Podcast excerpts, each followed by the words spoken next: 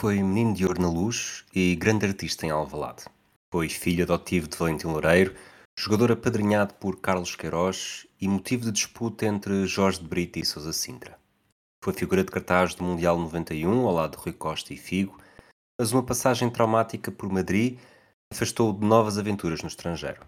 Foi espada de Excalibur do verão quente de 93, a boia de salvação do Vietnã benfiquista e a doce vingança leonina seis anos depois do 6 a 3. Passou por problemas graves de saúde, por lesões duradouras, por um combate de boxe tântrico com um portista português e por um soco instantâneo fatal a um árbitro argentino. Foi sinónimo máximo do campeonato português durante mais de uma década. Foi João Manuel Vieira Pinto. E esta é a sua história. Portugal, João Pinto, gol!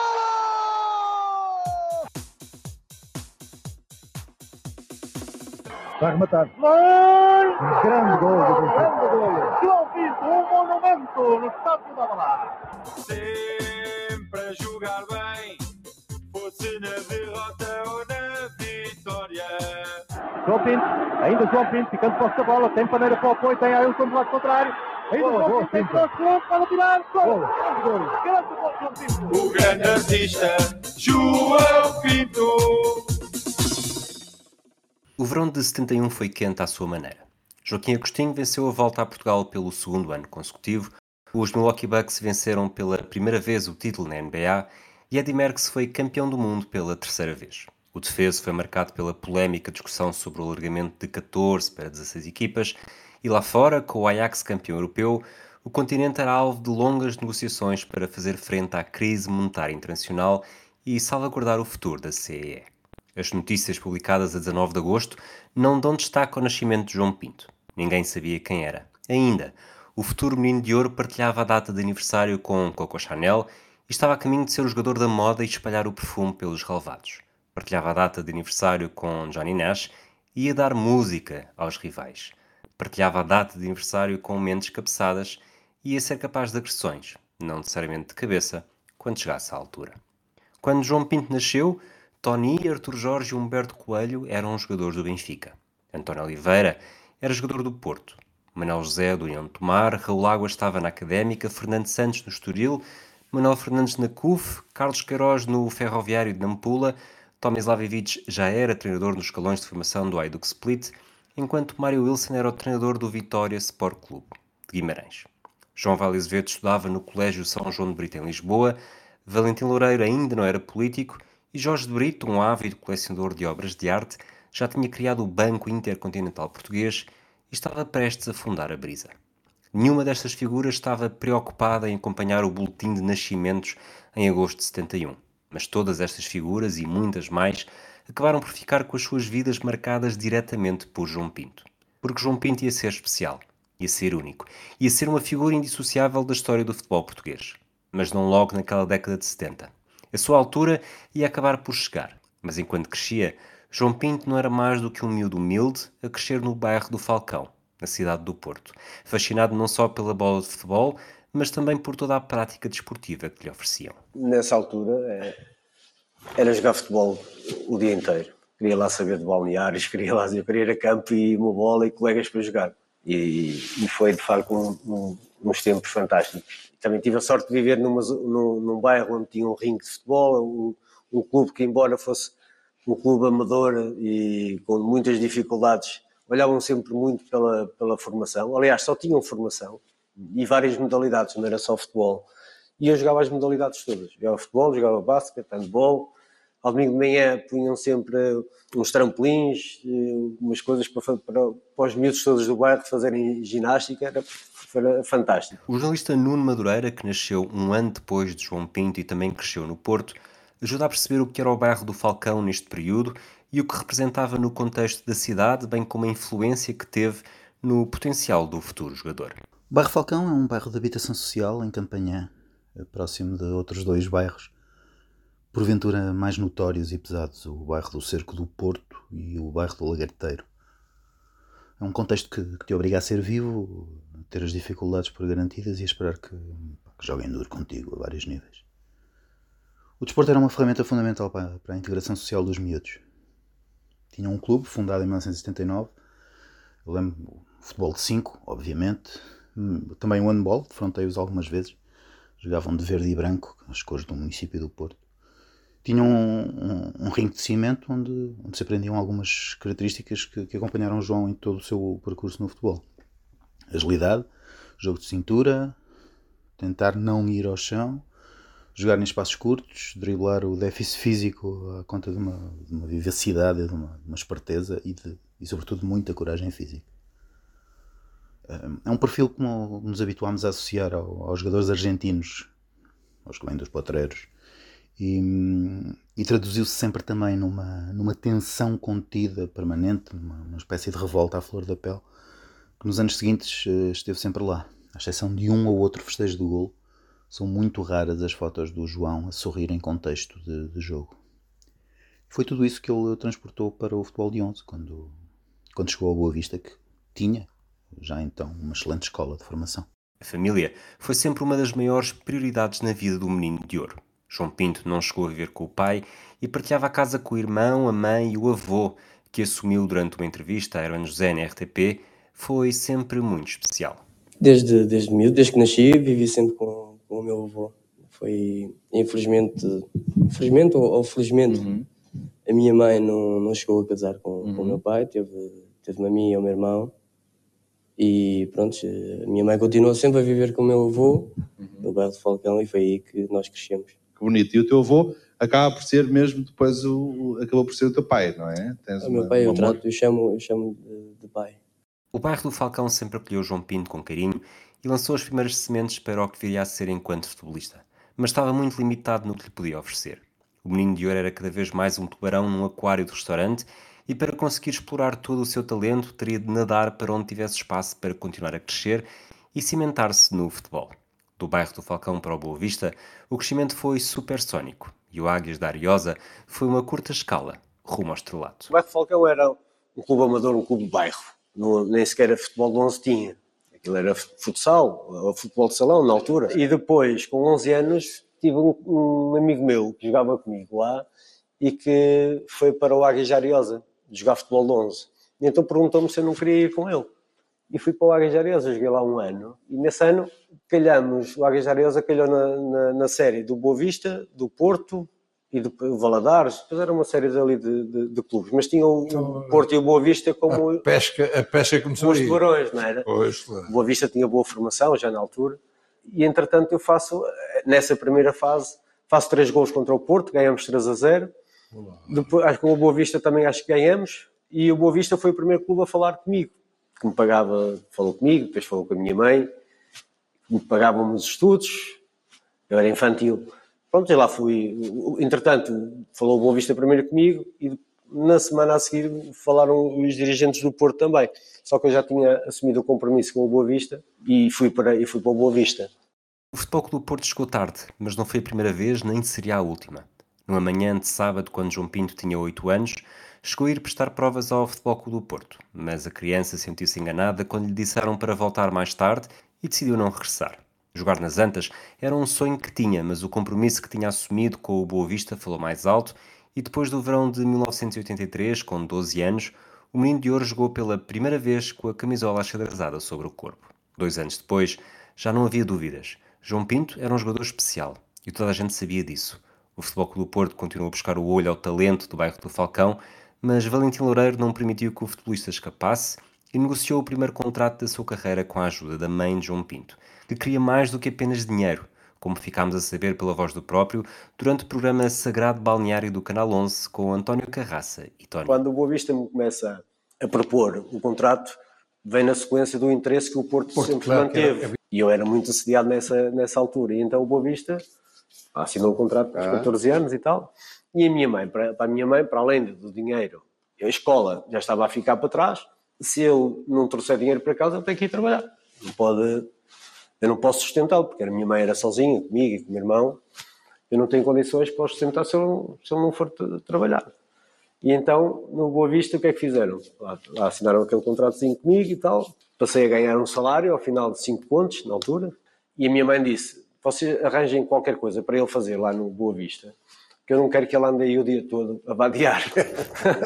que era aquilo que acontecia, não é? Eu só treinava de manhã ou à tarde, mas no resto do dia não tinha mais nada para fazer. E então o Boa Vista queria-me pôr no restaurante a trabalhar, para me prender ali, para... e depois lá ia, lá ia, lá ia jogar. no restaurante. João Pinto não era feito de qualidades para trabalhar como empregado de mesa, mesmo que anos mais tarde se tivesse tornado um especialista na arte de servir Jardel. A fome era outra, era a de bola, era a de golo. Enquanto progredia nos escalões de formação boavisteiros, começava também a ser chamado para as seleções. Primeiro a da Associação de Futebol de Porto, depois as nacionais. João Pinto tinha 15 anos quando foi chamado à seleção nacional pela primeira vez para jogar pelo Sub-16. O primeiro jogo chegou a 28 de fevereiro de 1987, no encontro com a Espanha no Torneio Internacional do Algarve. A equipa, então orientada por José Augusto, perdeu 2-1 e todos os jogadores utilizados eram estreantes, mas nenhum tão jovem como João Pinto. Na lista estavam vários elementos que também acabariam por deixar a sua marca no futebol português, como Pedro Barbosa, Folha, Palmadeira e Bilro. Mas, já nesta altura, nenhum parecia ter tanto potencial como João Pinto. O primeiro gol foi marcado no terceiro jogo, apenas três dias depois, contra a Itália. O primeiro europeu que disputou foi uma experiência amarga. Foi expulso na primeira mão contra a Roménia na eliminatória de apuramento e depois só voltou a participar no derradeiro jogo da fase de grupos contra a Escócia, numa vitória por 3-1. Portugal ficou atrás da França e foi afastado da final, mas João Pinto contribuiu com um golo. Por esta altura, ia deixar de ser solteiro. Com apenas 16 anos, casou-se com Carla Bahia, da mesma idade, naquele que foi um dos 1645 casamentos registados em 1987 entre menores. Poucos meses depois, a 1 de fevereiro de 88, nasceu Tiago. João Pinto só iria fazer 17 anos em agosto, mais de seis meses depois. Nesse mesmo ano, Portugal voltou a disputar o Europeu de Sub-16 com João Pinto em plano de destaque. Disputou os jogos de eliminatória contra a Bulgária, marcou um golo e ajudou a equipa a atingir a final, perdida nos penaltis contra a Espanha. Num dos jogos da fase de grupos contra a Bélgica, marcou o único golo do jogo e teve direito a uma prenda especial. Emílio Peixe tinha comprado um chocolate gigante para oferecer à família, mas disse a João Pinto que teria todo o gosto em que ficasse com ele pelo jogo que fez, pelo golo que marcou e pelo facto de ter sido pai recentemente. Um mês antes, a 3 de abril de 1988, o futebolista também já se tinha estreado pelo Sub-18. Na Maia, num jogo a contar para o torneio da cidade do Porto, a equipa de Carlos Queiroz perdeu com os Países Baixos por 2-0. O contexto deste jogo já foi diferente. Podia ser um jogo do Sub-18 e João Pinto estar ainda há mais de 4 meses de fazer 17 anos, mas o selecionador estava a operar uma revolução nos colões de formação e dos 14 jogadores utilizados, apenas um, João Oliveira Pinto, era mais velho. A espinha dorsal da geração de ouro estava a formar-se a partir daqui, uma vez que além dos jogadores homónimos, também estavam na ficha de jogo outros seis campeões do mundo. Braçar, Paulo Torres, Rui Bento, Peixe, Jorge Costa e Luís Miguel. Portugal perdeu a final do Europeu Sub-16 a 21 de maio em Espanha, nos penaltis, e do Europeu Sub-18 a 27 de julho na Checoslováquia, no prolongamento. Nos cartões de visita dos jogadores na imprensa portuguesa, João Pinto assumia que Futre era o seu ídolo e prometia que a equipa ia fazer tudo para chegar à final e, estando lá, só pedia para que tivesse mais sorte do que em Espanha. Carlos Queiroz e Nel Vingada não poupavam nos elogios. O selecionador afirmava que João Pinto tinha as características dos avançados do futuro, com características natas, um estilista, um finalizador por natureza. O adjunto dizia que, como jogador, João Pinto é exuberante e logo nos primeiros minutos mostra aos adversários quem é e o perigo que representa para a defesa contrária.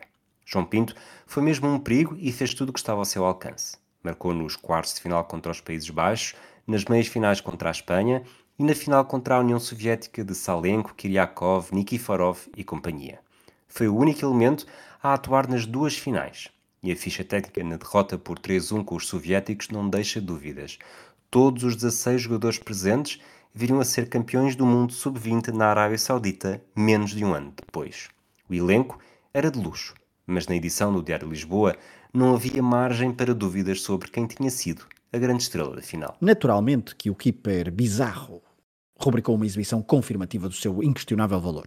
O lateral direito Abel exibiu-se com primor, quer a defender, quer no auxílio ao setor avançado. Morgado foi insuperável em dedicação e estoicismo. Fernando Couto, Hélio Souza, Tozé, Folha e os demais não cometeram lapsos que justifiquem a mínima censura, mas, como figura cimeira do quadro lusitano, teremos de eleger o bovisteiro João Pinto. Não apenas pelo golo, trabalhado por Folha Xavier, que averbou, mas sobretudo pelo talento que demonstrou e que atesta a alta bitola da sua dimensão de grande futebolista. Ele que apenas tem 17 anos. Portugal estava a começar a acordar para o talento de João Pinto e 1989 ia ser um ano decisivo para a sua carreira. Estreou-se no Campeonato Português pelo Boa Vista, foi campeão do mundo júnior pela primeira vez e acabou transferido para o estrangeiro.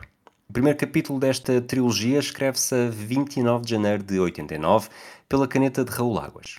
O treinador boa-visteiro já tinha levado o jovem adolescente ao banco na jornada anterior, mas a estreia estava reservada para o estádio 1 de Maio, em Braga, onde uns anos mais tarde conquistaria o título de campeão pela primeira vez. Mas ali, em 89, com o Boa Vista a vencer por 2-0, João Pinto entrou para o lugar de Isaías aos 86 minutos. Duas semanas depois, embarcou para Riad entre os convocados de Carlos Queiroz para o Mundial da Arábia Saudita. Era o camisola 14, só mais velho do que Braçar entre os 18 convocados e disposto a agarrar a oportunidade que tinha aparecido à conta de um azar alheio. Eu, curiosamente, sou chamado a essa seleção por causa da lesão de um, de um colega, de um colega meu, que jogava no Setúbal, e, e lesionou-se, ele não pôde ir, e então o professor Carlos Queiroz veio-me buscar a, a, aos sub-16. Aquilo era uma equipa que tinha bons valores individuais, não, se calhar não tão exuberantes como tinha a de Lisboa, mas, mas tinha jogadores tecnicamente muito evoluídos e depois era uma equipa muito, muito unida e, e muito equilibrada. E foi assim que se ganhou o campeonato, campeonato do mundo. E depois tinha um espírito espetacular. João Pinto fez uma boa fase final. Marcou um gol à Nigéria na fase de grupos e na final, novamente contra as Super Águias, foi titular e garantiu que a sina das finais perdidas de 88 se tinha perdido com a passagem de dezembro para janeiro.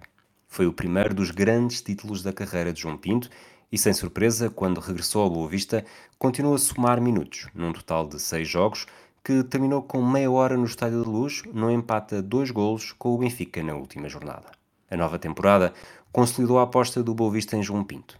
Joga um total de 58 minutos nas duas primeiras jornadas, sempre como suplente utilizado, e ao terceiro jogo é finalmente titular e consegue o primeiro golo como sénior numa goleada no Bessa à União da Madeira.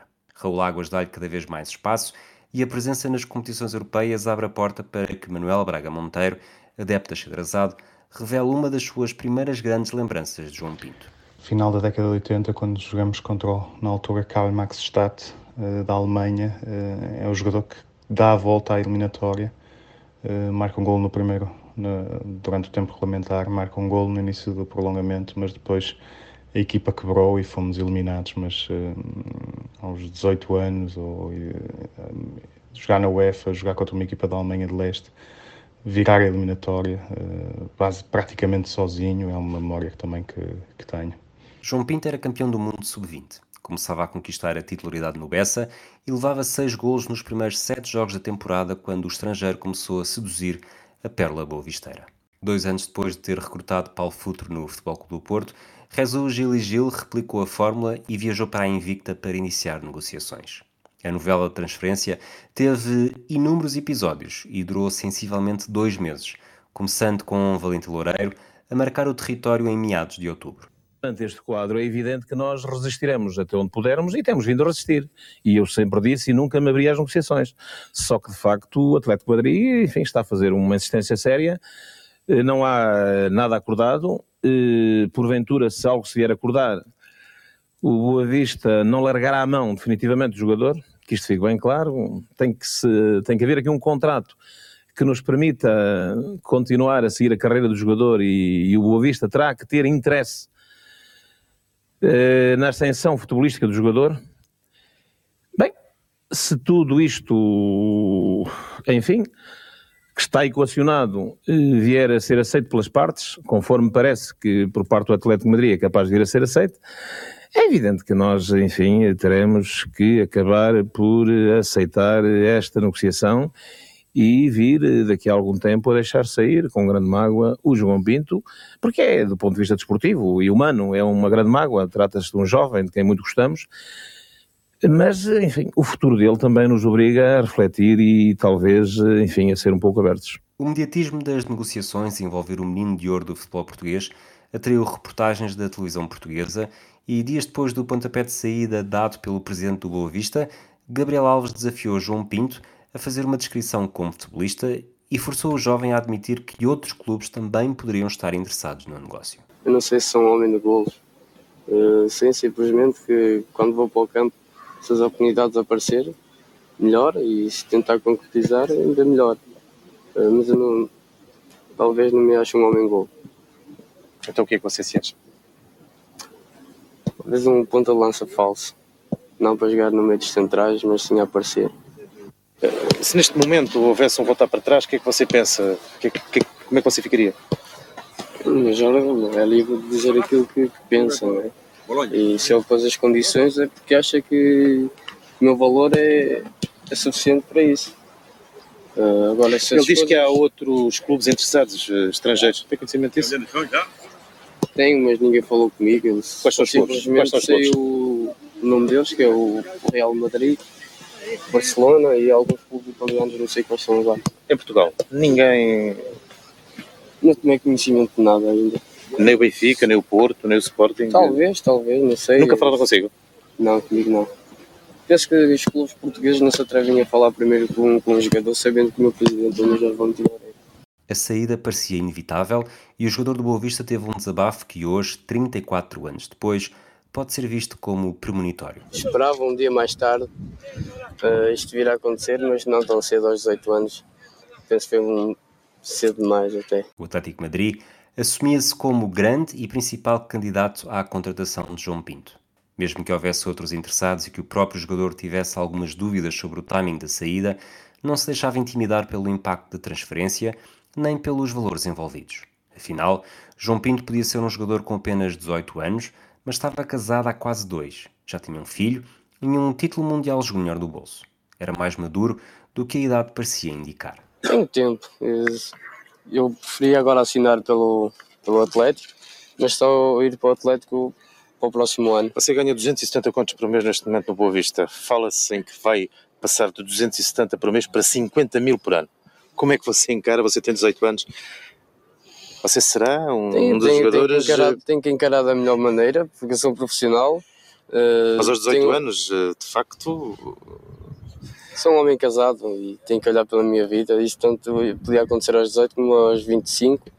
Eu tenho, tenho que ter o mesmo juízo que, uma pessoa mais adulta. Gili Gil e Valentim Loureiro eram as personagens principais deste filme, mas tal como na transferência de Figo do Barcelona para o Real Madrid 11 anos depois, havia um elemento a mover-se nos bastidores para garantir o sucesso da contratação. Tenho-me telefonado todos os dias, eh, disse-me a mim que quando eu for para lá não me vai largar um segundo, eh, se, se, eventualmente eu for para lá eh, vou viver para o pé dele e espero que assim aconteça. Carlos Queiroz o pai futebolístico de João Pinto no início da carreira não se mostrava preocupado com a projeção do jogador e recordava que o futebolista sempre soube aproveitar as oportunidades que lhe foram surgindo no horizonte mais cedo do que todos os outros, pelo que uma eventual transferência para o Campeonato Espanhol com apenas 18 anos não deveria constituir um problema. Eu penso que hum, essa questão não vale a pena discuti-la. A oportunidade surgiu, um, serve os interesses do João, serve os interesses do clube uh, e ele tem que aproveitar da melhor maneira, como sempre tem feito com as outras oportunidades que foram surgindo, nomeadamente quando tinha 14 anos jogar numa seleção 16, quando tinha 16 jogar a titular na seleção 19. Portanto, é sempre tempo de aproveitar da melhor maneira possível as, as oportunidades. Atlético Madrid e Boa Vista foram ficando cada vez mais perto do acordo e no final de outubro o presidente Colchonero dava o negócio por concluído. Gil e Gil elogiou Valentim Loureiro e descreveu o acordo como bom para todas as partes. É um negociador duro o presidente, don Valentín Loureiro, pero yo creo que hemos hecho una operación conveniente para los dos clubes. O sea, no se trata ni de que él trate de sorprenderme a mí ni yo a él. Ya somos hombres experimentados y sabemos lo que queremos. Creo que el Atlético de Madrid adquiere los derechos de una promesa casi realidad y yo creo que esta realidad se transformará en algo grande en el Atlético de Madrid. Com a saída para Madrid presa por detalhes relacionados com a data exata, João Pinto continuou a jogar ao serviço do Boa Vista. Era cada vez mais titular, jogava cada vez mais minutos e, naturalmente, também era alvo da observação de Javier Clemente. Treinador que tinha chegado ao Atlético uns meses antes. O homem que tinha sido bicampeão espanhol pelo Atlético Bilbao e que estivera muito perto de ser contratado para o Barcelona em vez de Cruyff, deslocou-se a Portugal para assistir a um encontro do Sub-21 com a Checoslováquia e negou aos jornalistas que João Pinto, ser o quarto estrangeiro do plantel, viesse a ser um problema. No, lo que sí te decir es que nosotros tenemos ahora tres extranjeros, yo pinto cuatro. Si el presidente ficha jugadores de 18 o 19 años con futuro, ficha dos, tres más, lo que yo tendré más fácil para el año que viene es elegir qué tres extranjeros me gustan a mí. Joao Pinto no va a tener ningún problema en ningún sentido, ¿no? Porque aunque esté contratado y yo por lo que fuera no lo eligiera, cosa que dudo, que es muy posible que le elija, Joao Pinto no, no se va a quedar sin jugar. Nesta altura, o Atlético Madrid tinha os brasileiros Donati e Baltazar e o português Futre. A concorrência seria feroz, mas o treinador espanhol não estava preocupado e dizia que até seria uma boa dor de cabeça. Por outro lado, havia dores de cabeça que ainda não estavam plenamente resolvidas.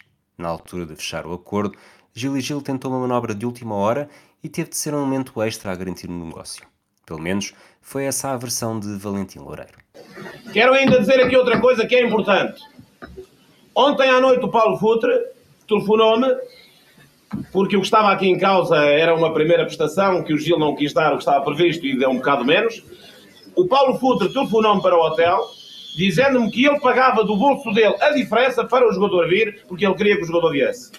João Pinto assinou pelo Atlético Madrid a 20 de dezembro, já depois de Gil e Gil só ter admitido pagar metade da primeira prestação. Valentim Loureiro acusou um grande clube português, sem se referir ao Futebol Clube do Porto, de tentar desvalorizar João Pinto para boicotar a transferência. Mas o negócio avançou mesmo. O futebolista que assinou o contrato já não era o mesmo que tinha despertado o interesse do clube espanhol. E o Atlético Madrid que João Pinto foi encontrar também não era o mesmo Atlético Madrid de Paulo Futre. Naquela altura havia limites estrangeiros. Ou seja, o meu lugar ali estava completamente tapado. E ainda por cima eu fui para lá, porque no último jogo que fiz no Boa Vista, foi contra o Porto, fiz uma fissura no pé e tive seis meses parado. Ou seja, cheguei lá e a minha transferência tinha sido a maior de sempre naquela altura. Maior que a do Futre na altura. 500 mil pontos na altura. Então, cheguei lá, não joguei, estava lesionado. O Gil e Gil, também não era fogo que se cheirasse. não quis pagar a, a, a transferência toda, queria, e então chegou uma altura em que se eu jogasse, eu, o, o Atlético tinha que pagar. Então eu não jogava. Acabei por ir para o Atlético madrilenho. Nada correu de acordo com o esperado. João Pinto chegou lesionado, foi relegado para a equipa B, Javier Clemente foi despedido pouco tempo depois e os problemas em Madrid não se ficavam apenas pelo que acontecia dentro de campo.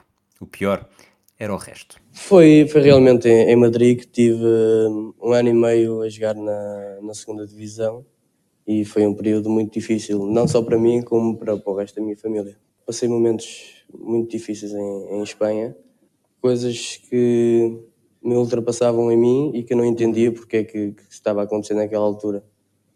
E depois chegava a casa e via que realmente a minha mulher e os meus filhos não, não estavam a, a ser felizes porque viviam o, o meu problema e o Tiago na altura não, não andava na escola, eh, estava praticamente todos os dias em casa. Não tinha para onde ir, não tinha, não tinha amigos com quem brincar. E apesar dos problemas que eu tinha na altura, eh, chegava a casa e ainda encontrava mais um problema grave para mim, que no fundo, no fundo era o mais grave, porque era não, não ver o meu filho a, a brincar com outros miúdos. Tiago Pinto estava prestes a fazer dois anos quando foi viver para Madrid e já regressou com três. A passagem de João Pinto pelo Atlético foi um fiasco, sem fazer qualquer jogo pela equipa principal, e durante esse período só mesmo a seleção serviu de boia de salvação. O historiador espanhol Sérgio Vilarinho lamenta que a passagem por Madrid não tenha deixado marca e que sejam poucos aqueles que saibam ou se lembrem de que o número 8 da geração de ouro tenha sido um fetiche de Gil e Gil. O João Vieira Pinto Colchonero é unha personaxe bastante esquecida en España. O, xogado, o gran xogador portugués, recordado principalmente pola súa trayectoria na selección das quinas, non aparece no imaginario colectivo de, de clubes español. Moi poucos recordan ou saben que João Vieira Pinto fichou por Atlético Madrid como un dos grandes fenómenos xoves de, de Europa nun momento en que se consideraba na capital española que podría ser o perfecto sucesor do grande ídolo Paulo Futre, despois da súa grande actuación no Mundial Sub-20 de Riad no, no ano 1989. Eh, pero o paso de Joao Vieira Pinto foi ben discreto, nunca se adaptou a vivir no estranxeiro, apenas xogando no segundo equipo colchonero, no Atlético de Madrid, Atlético madrileño. Eh, pouco despois, apenas un ano, tomou o camiño de, de volta a casa para xogar no Boavista e eh, triunfar no Benfica.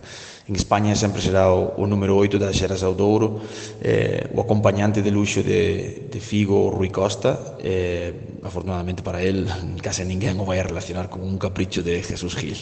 No verão de 1990, os sub-18 voltaram a perder uma final para a União Soviética, desta vez nos penaltis mas João Pinto reencontrou o prazer de jogar futebol e foi decisivo na meia-final ao marcar o primeiro golo do triunfo sobre a Espanha por 2-1. Por esta altura, João Pinto já era internacional sub-21, mas a grande prioridade continuava a ser os sub-20. Carlos Queiroz tinha o plano todo traçado para que a jogar em casa Portugal conseguisse revalidar o título conquistado em Riad.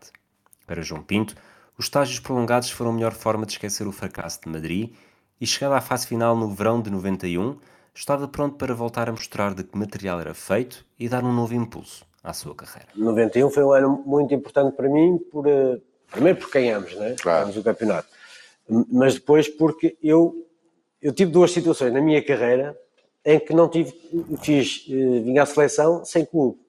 E a primeira vez foi quando eu saí do Atlético de Madrid.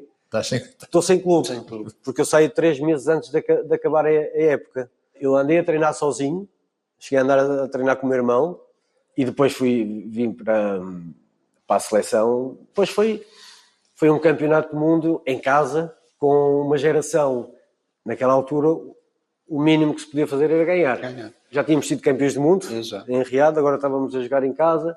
Diziam que aquela seleção, em termos de talento, ainda era superior à de, à de Riad. E eu era o capitão dessa, dessa, dessa equipa. E havia um espírito brutal Aliás, aquele espírito que havia, o, professor Carlos Queiroz incutiu nas duas seleções isso, esse espírito. A vitória nos penaltis sobre o Brasil, a finalizar uma competição em que João Pinto foi decisivo, apesar de só marcar um gol na estreia contra a Irlanda, ajudou a matar ainda mais fantasmas. Pela seleção, João Pinto já tinha perdido dois europeus nos penaltis e um no prolongamento, mas agora, pronto para um novo desafio da carreira, garantiu um travo ainda mais doce do que o de 1989. Nuno Madureira contextualiza todo este período de João Pinto e a forma como o crescimento precoce fez dele um farol da sua geração. O João cresceu muito depressa, mais depressa que os outros. Isso tornou uma, tornou uma referência óbvia para, para aquelas gerações. Não só pelo que jogava, e jogava muito, fazia a diferença no campo, eh, mas também por ter chegado mais cedo a uma série de, de marcos. Ser pai, e duas vezes aos 18 anos. Uh, ser profissional, ser notícia, não havia nem de perto nem de longe tanta atenção mediática como, como a que é hoje aos jovens jogadores. Ser famoso uh, e jogar para o estrangeiro.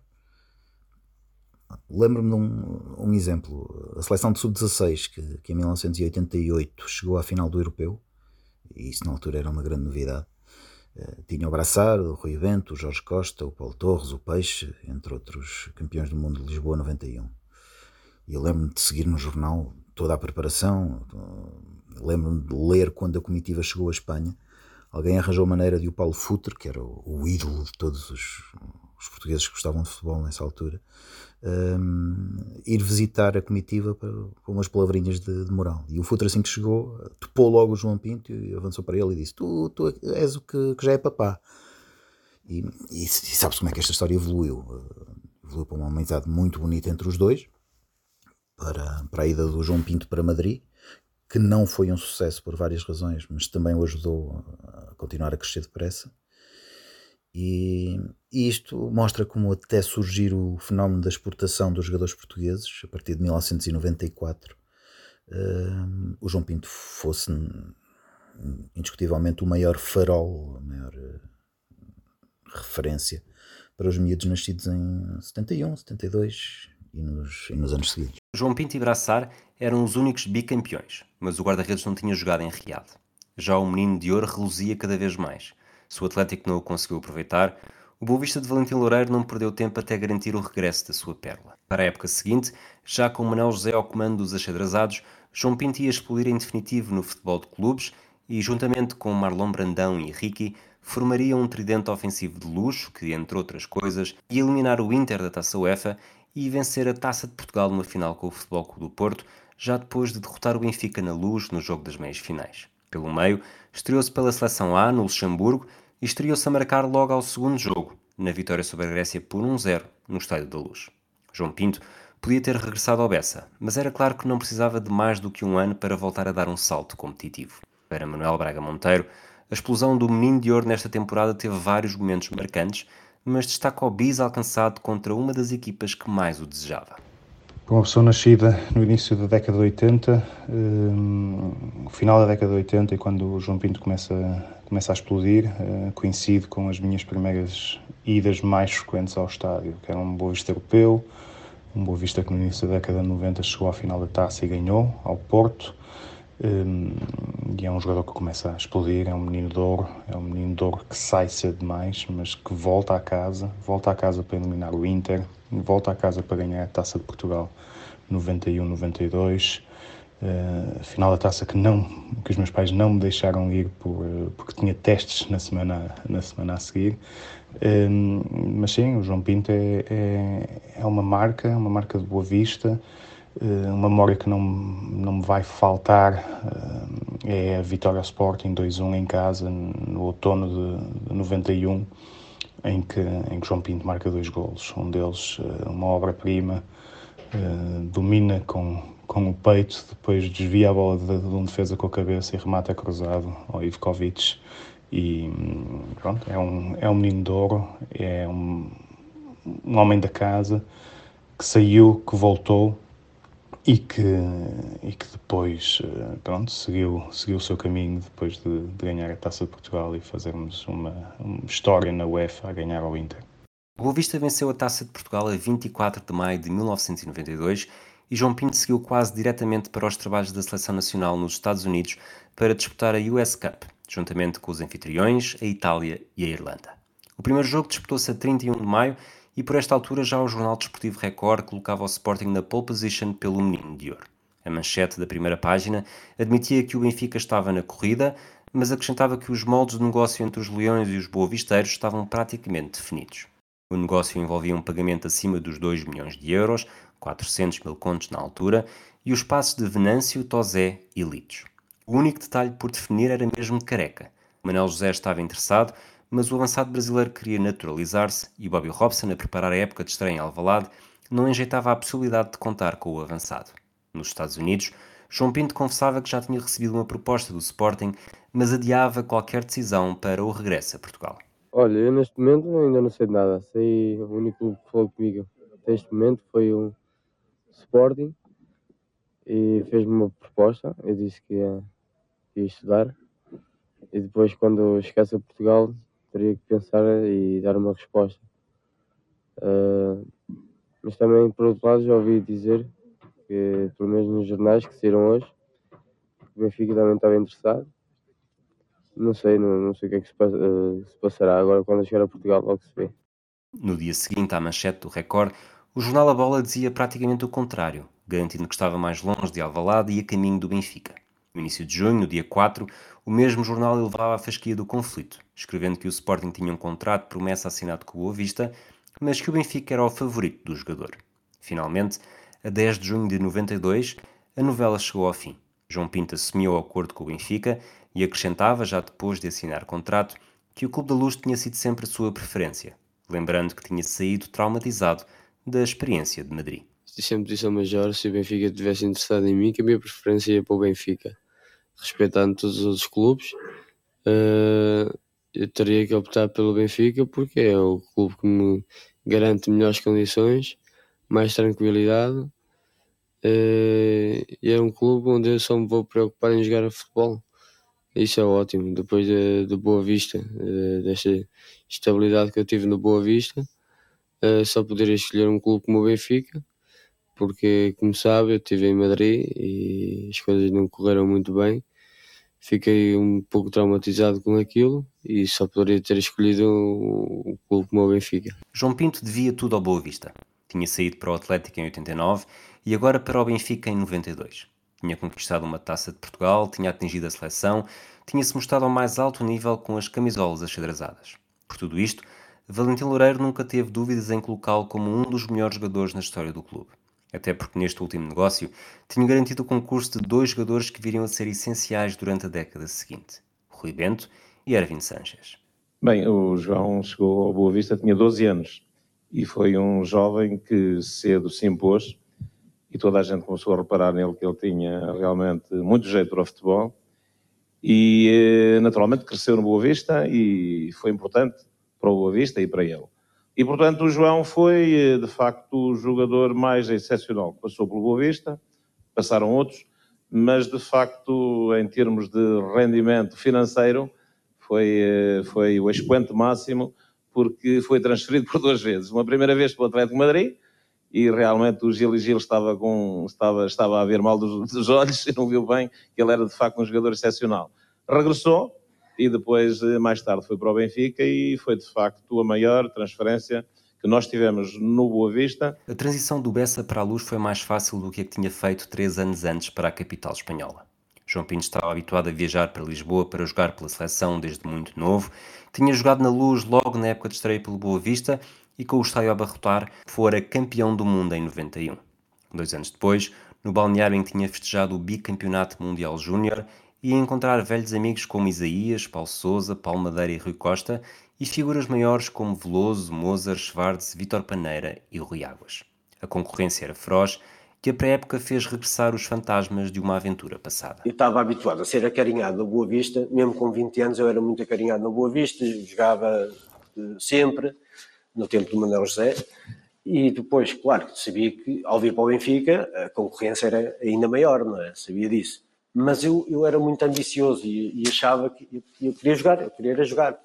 E eu lembro-me que um dos treinos que fomos fazer fomos, foi no Estoril, eu lembro-me de estar sentado na bancada antes do jogo, jogo de treino com o Estoril, e estava, estava eu e o Mozart. E eu estava a dizer, Mozart, vou-me embora. Estou a ver que não vou ter hipótese aqui, eu vou-me embora. Então, tem calma, miúdo, tem calma que isto muda de um momento para o outro e tal, não sei o quê, não sei o que mais. As coisas vão, vão correr melhor e tal, não sei o quê, não sei o que mais. Nisto chega o primeiro jogo do campeonato. Eu nunca tinha feito um jogo, nunca tinha feito um jogo pela equipa principal, durante nem a pré-temporada, até, até ao primeiro jogo do campeonato. Em Santo Tirso, Tircense Benfica, constituição de equipa, eu vou a, jogo a titular. Ganhamos 2-1 e eu faço o gol da vitória.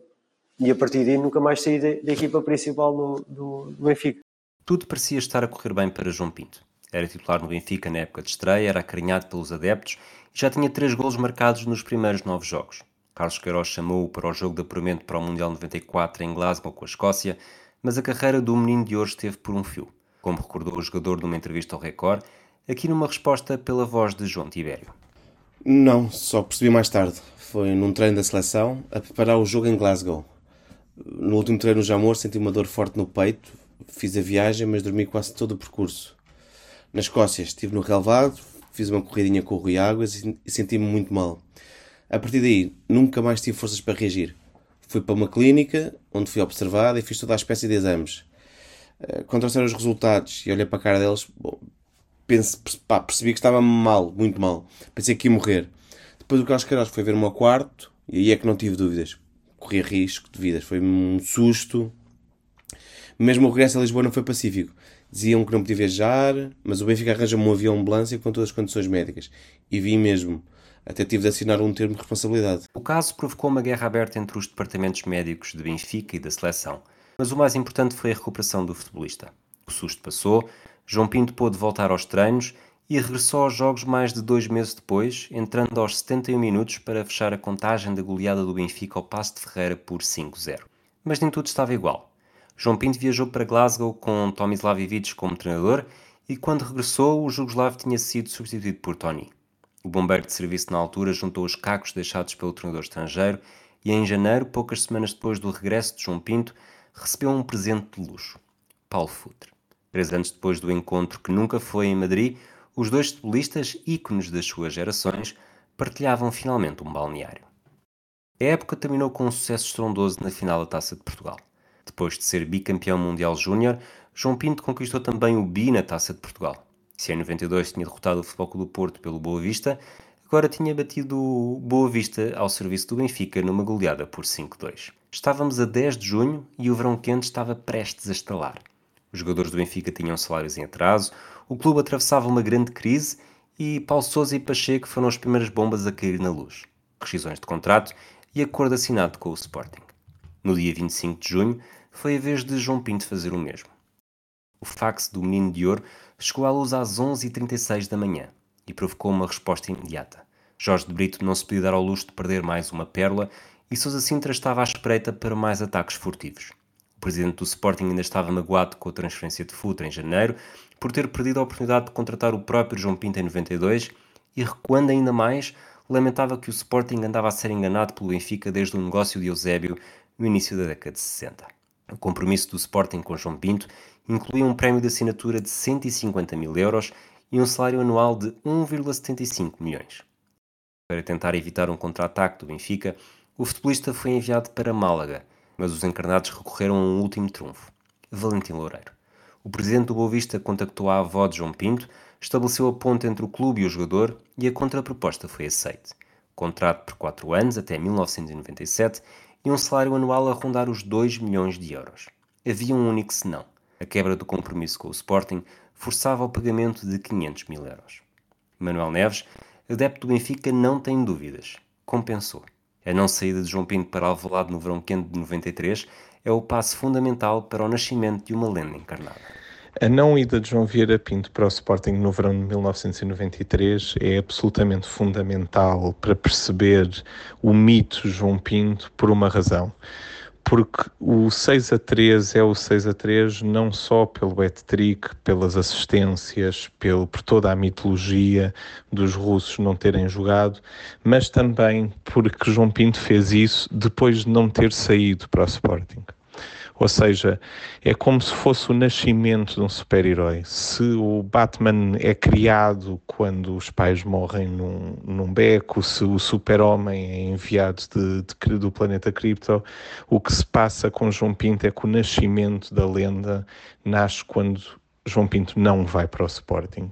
E ao não ir para o Sporting e depois, a 14 de maio, fazer aquilo abrilhantando o que o que parece não poder ser mais brilhante, porque é difícil qualificar aquela exibição, é, é aí que nasce o mito e a lenda de João Vieira Pinto em 1994 e será sempre isso, será sempre sobretudo por isso que será lembrado. Portanto, a não ida de João Pinto naquele célebre verão quente é o nascimento, é o, o passo primeiro, é, é o início de tudo, é o Big Bang que, ninguém sabia, mas que originaria um jogador que se tornaria lendário, sobretudo por aquele 14 de maio de 1994. A aposta de João Pinto foi certeira. O início do campeonato foi tremido, com três empates nas primeiras três jornadas, mas as saídas limitaram-se a Paulo Sousa, Pacheco e Futre, e o clube encarnado conseguiu partir para uma temporada de luxo, atingindo as meias finais da Taça das Taças, onde acabou eliminado pelo Parma, e conquistando o título de campeão nacional. João Pinto foi um elemento imprescindível. Dos 47 jogos disputados pelo Benfica na temporada, o Menino de Ouro só não foi utilizado na quinta eliminatória da Taça de Portugal, no Funchal, contra a União da Madeira, num jogo em que os encarnados golearam 5-1, mas foram forçados a disputar o prolongamento. No campeonato, João Pinto marca 14 gols e disputa 2.895 minutos. Por outras contas, só não jogou 165 minutos durante a prova. 12 deles foram precisamente em Alvalade, a 14 de maio de 94, num dia em que se tornou imortal na vida de João Pinto, na história do Benfica e do próprio futebol português. Recordemos como é que a RTP viveu a exibição memorável de João Vieira Pinto durante os três golos marcados na primeira parte, a caminho do triunfo por 6-3. João Pinto. Ailton para desmarcar. João Pinto. Pensou de primeira. Para bola, João Pinto. 1 para 2. Vai rematar. Gol! Grande gol do Grande gol. João Pinto, um monumento no estádio da Balada. João Pinto, o tal talento a vir ao de cima. Um grande gol de João Pinto. De facto, um espetacular golo do Internacional ao serviço do Benfica. Para observar de novo a única forma de facto de bater Lemaí e a defesa leonina de longe, João Pinto, uma leitura perfeita, um remate preciso, repasse, um controle de bola impecável, deixando dois homens do Sporting completamente para trás e depois levantando o pé direito para a gaveta. João Pinto, ainda João Pinto, ficando posse da bola, tem paneira para o apoio, tem Ailton do lado contrário. Ainda boa, João Pinto, tem cross, pode tirar, gol! Gol, grande gol, João Pinto. Espetacular, Derby. 2-2. João Pinto para a igualdade. Grande exibição do bicampeão do mundo, João Pinto. Sporting 2, João Pinto 2. João Pinto, de facto, a estabelecer a diferença no espetáculo. Isto em termos de Benfica. É o único jogador que, de facto, tem voado alto na equipa encarnada. Repare, o slalom de João Pinto. Bateu ali o Assis e depois do seu pé direito, cruzado, fora do alcance de Lemaís. É a Elton. Mostra não está lá. É Hilton que vai entregar para Vitor Paneira a linha. O centro para quem? Isaías. O golo. É o gol. João Pinto. João outra É trick. A trick. 3-2. É incrível. Futebol aéreo agora. O Sporting completamente batido na defesa. Grande espetáculo em Alvalade. 5 golos. 44 minutos. Pedro Varela, adepto do Sporting e um dos membros do podcast Sporting 160 e também do projeto Hemisfério Desportivo, comenta quão doloroso foi assistir à exibição de João Pinto depois de o futebolista ter fugido por entre as garras do Leão em anos consecutivos. O 6-3 será sempre duro. Hum, será sempre duro porque havia esperanças do Sporting poder vencer esse jogo e, e ser uma história completamente diferente nessa época. Hum, mas estava escrito, se calhar, nas estrelas que o João Pinto iria ter aquela, aquela magnífica partida ah, para azar nosso. Hum, e depois, anos mais tarde, hum, devolver-nos aquilo que nos retirou naquela tarde, ao depois ajudar-nos a conquistar o título quando, quando jogou no Sporting. Mas o 6-3 só por si será sempre um jogo muito complicado e muito duro de recordar, e, eh, e portanto. hum, o, o João Pinto é curioso fazer também essa questão do, do João, colocando o João Pinto porque sempre foi um jogador que eu, que eu, que eu ah, apreciei muito e no verão quente quando se, quando se equacionava essa, essa possibilidade e, ah, ah, ah, realmente foi uma pena, mas 6-3 será sempre um jogo duro. Os benfiquistas amavam-no, os sportinguistas odiavam-no. A carreira de João Pinto ficou marcada por aquela exibição e chegou mesmo a dizer que a sua carreira não seria a mesma coisa sem o 6-3. Não é por acaso que tenha sempre falado desse jogo com um carinho especial. Não é o jogo que lhe faz a carreira, mas é um pilar fundamental. João Pinto carregou o orgulho encarnado em 93-94, cravou três punhais no corpo do leão de Paulo Sousa e Pacheco e confirmou o regresso aos títulos depois de um hiato que ia para o terceiro ano, a meio de uma grande crise financeira. A época até pode ter ficado marcada por mais uma final europeia perdida com as seleções jovens de Portugal, no Sub-21 contra a Itália, no prolongamento, num gol de ouro, mas o 6-3 brilhou mais do que qualquer outro momento. o jogo da minha carreira. Isso aí não tenho, não tenho dúvidas. Já, felizmente, fiz alguns bons jogos, me orgulho, mas esse de facto foi aquele que marcou uh, a minha carreira. Foi uma afirmação minha no Benfica, que naquela altura eu tinha 23 anos. No momento em que foi, eh, quer dizer, havia ali um, um derby que decidia o título e depois o jogo em si, não é? O jogo em si, curiosamente, não começou bem. Ali, os 15 minutos não estava não estava individualmente, estou a falar e coletivamente também. Houve ali no início, porque o Sporting marcou primeiro, não sei o. Rui Costa foi transferido para a Fiorentina, Mozart também saiu, Vítor Paneira perdeu espaço na equipa quando Arthur Jorge foi contratado para substituir Tony e Veloso estava em final de carreira. Com esta sangria de elementos nucleares, João Pinto tornou-se sinónimo do Benfica. Tinha levado o clube ao topo e era agora o braço direito de Manuel Damasio, presidente que tinha sucedido a Jorge de Brito durante a temporada anterior. O problema é que o 6-3 foi o último momento de glória antes da descida ao inferno, ou à entrada no período conhecido por Vietnã. Nas seis temporadas seguintes, o Benfica conquistou apenas uma taça de Portugal, em 96, e João Pinto deixou de ser a cabeça de cartaz de um teatro da Broadway para se tornar um dos poucos brilhos de uma luz na penumbra. Envergou a braçadeira e fez o possível. Filipe Inglês, adepto do Benfica e membro do podcast Benfica FM, ajuda a contextualizar a importância de João Pinto neste período de tempo. João Vieira Pinto. Só o nome é icónico. As siglas JVP, a camisola 8, a forma como se mexia, o cabelo comprido. João Pinto chegou ao Benfica em 1992 como uma forte promessa do futebol português, já bicampeão do mundo sub-20. Jorge Brito, na altura presidente do Benfica, abriu os cordões à bolsa e ainda ofereceu Rui Bento e Sanches para chegar a acordo com Valentim Loureiro. Mostrou qualidade na primeira época, tornou-se uma lenda em 93-94. Fica gravado para a eternidade a exibição no 6 a 3, a nota 10 do jornal A Bola, na serenata à chuva que deu o 30 campeonato do Benfica.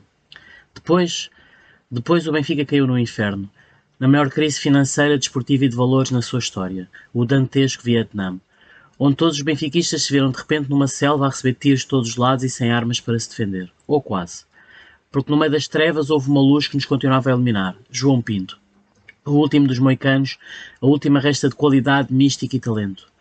Lá do alto do terceiro anel olhávamos para ele e ainda víamos o mítico Benfica de antigamente, o Benfica que ficava cada vez mais para os livros de história. Se o Vietnã foi horrível, o que teria sido ser o nosso menino de ouro.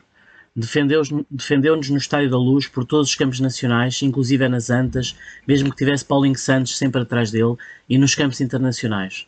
Defendeu o Benfica em conferências de imprensa em vez de dirigentes e depois foi traído por esses mesmos dirigentes. Despedido, dispensado, humilhado.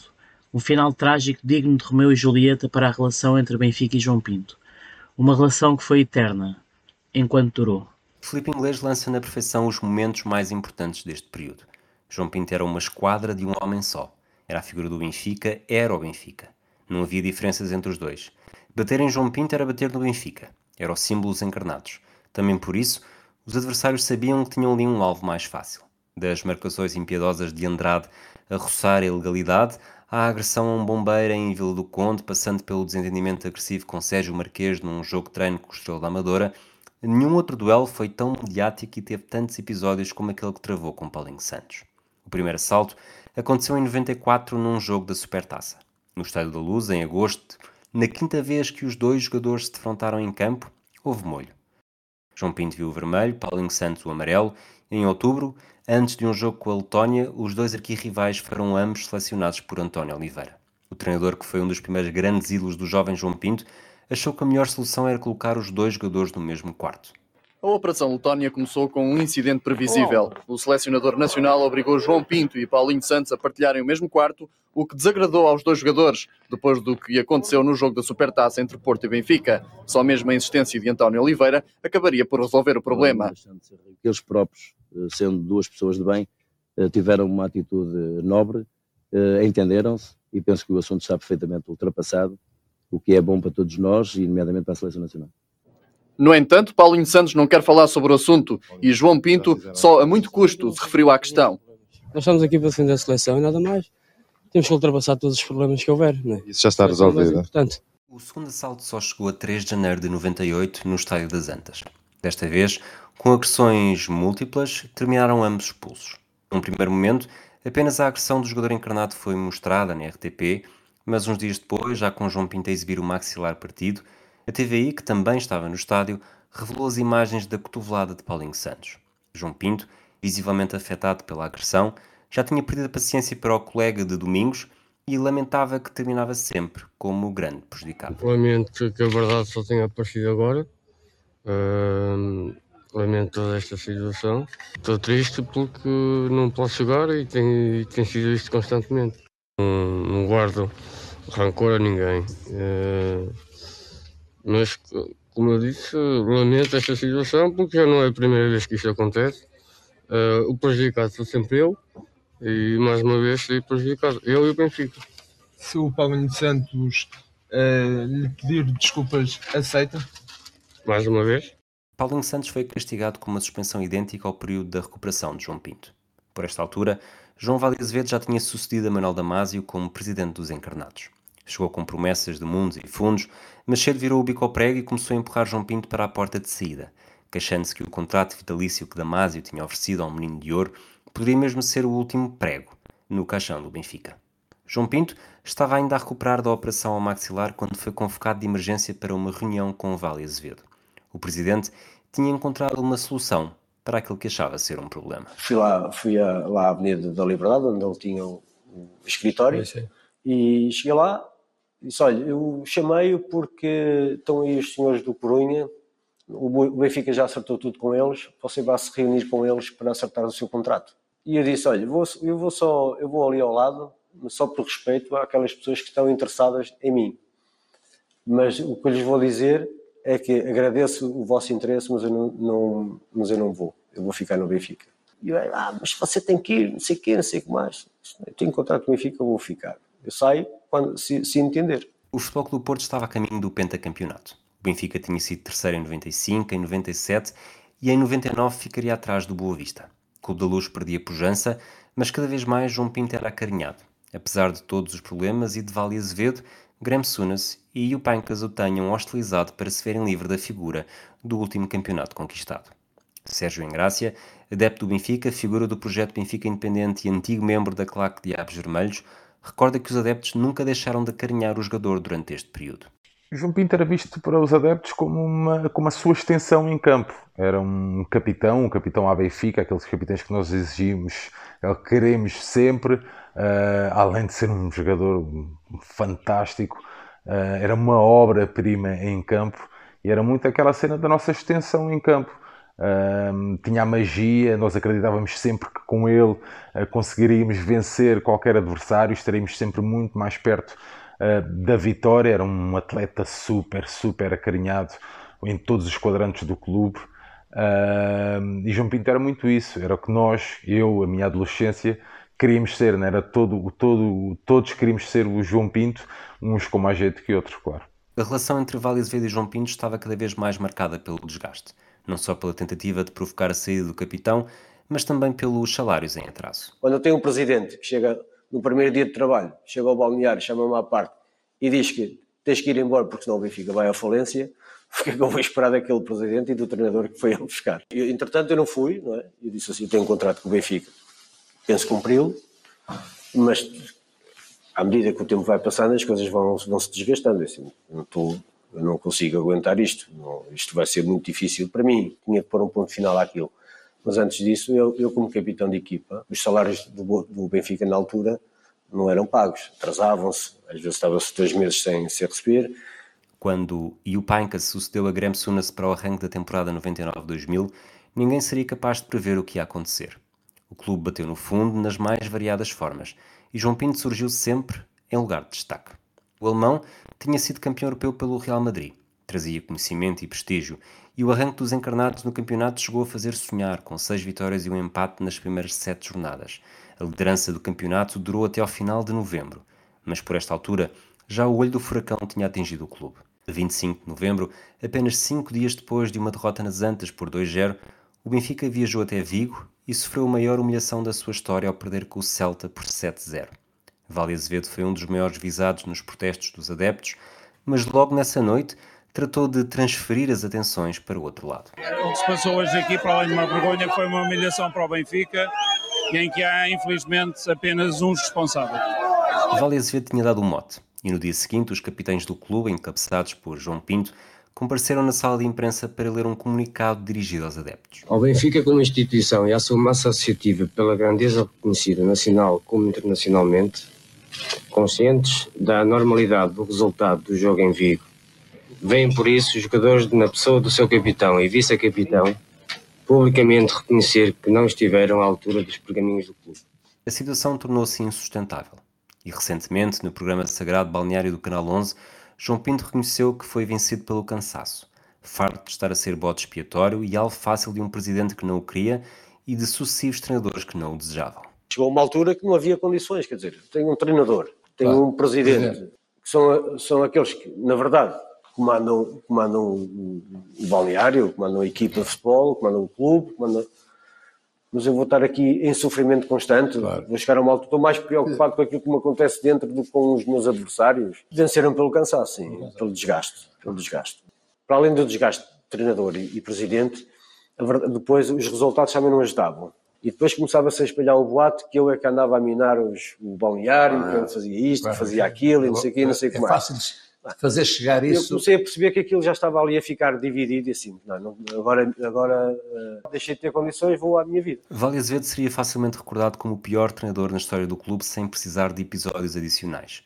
Mas ninguém esperava que em junho, em vésperas da fase final do Euro 2000, o Benfica tomasse uma decisão que ainda hoje os adeptos não conseguem compreender. O primeiro sintoma, claro, surgiu numa sessão de respostas aos leitores dada ao Diário Digital. Na sequência de uma pergunta de um suposto utilizador que punha em causa a qualidade de João Pinto e interrogando-se se o Menino de Ouro não estaria a viver à sombra de uma serenata à chuva em 94, Vale Azevedo desafiou o leitor a estar atento à lista de dispensas que seria divulgada em breve. O impensável chegou mesmo. O Benfica iniciou agora um novo ciclo na sua história, o qual implica profundas mudanças, reajustamentos e alterações sobre o passado recente. É neste contexto que foi celebrado este acordo. A Sport Lisboa e Benfica SAD deseja ao João Pinto as maiores felicidades e êxitos, sempre que os mesmos não estejam em concorrência com o clube. Numa conferência de imprensa num hotel perto do Campo Grande, João Pinto fez um breve comunicado aos jornalistas e respondeu a algumas perguntas num misto de tristeza e estupefação. Achei que não era verdade, não era verdade isto estava a acontecer. E depois, mais tarde, quando o jogo acabou, tive a preocupação de ligar para, para o José Veiga e foi nessa altura que ele me confirmou realmente daquilo que estava a passar. Não sei porque é que o treinador não, não me disse pessoalmente isso, visto que teve a oportunidade para o fazer. Disse a todos os outros meus colegas que foram dispensados. Uh, no último dia que, que trabalhei no Benfica, despedi-me dele normalmente e ele não, não teve a coragem de me dizer na cara que, que, que me dispensava. Os anos passaram e a incredulidade de João Pinto nunca chegou a ser ultrapassada. Habituado a desconfiar de Vale Azevedo época após época, o menino de ouro duvidou até ao último segundo se aquilo que se estava a passar não era mais do que um estratagema do presidente encarnado. Eu não acredito que ele me está a deixar sair assim, com a carta na mão. Não vai buscar nada comigo, o Benfica não, vai, não ganha nada comigo. Eu não estou a acreditar. E tanto não acreditei, porque o notário que nós fomos, nós estávamos numa sala, ele levantou-se e foi para um outro gabinete e eu levantei-me e fui atrás dele.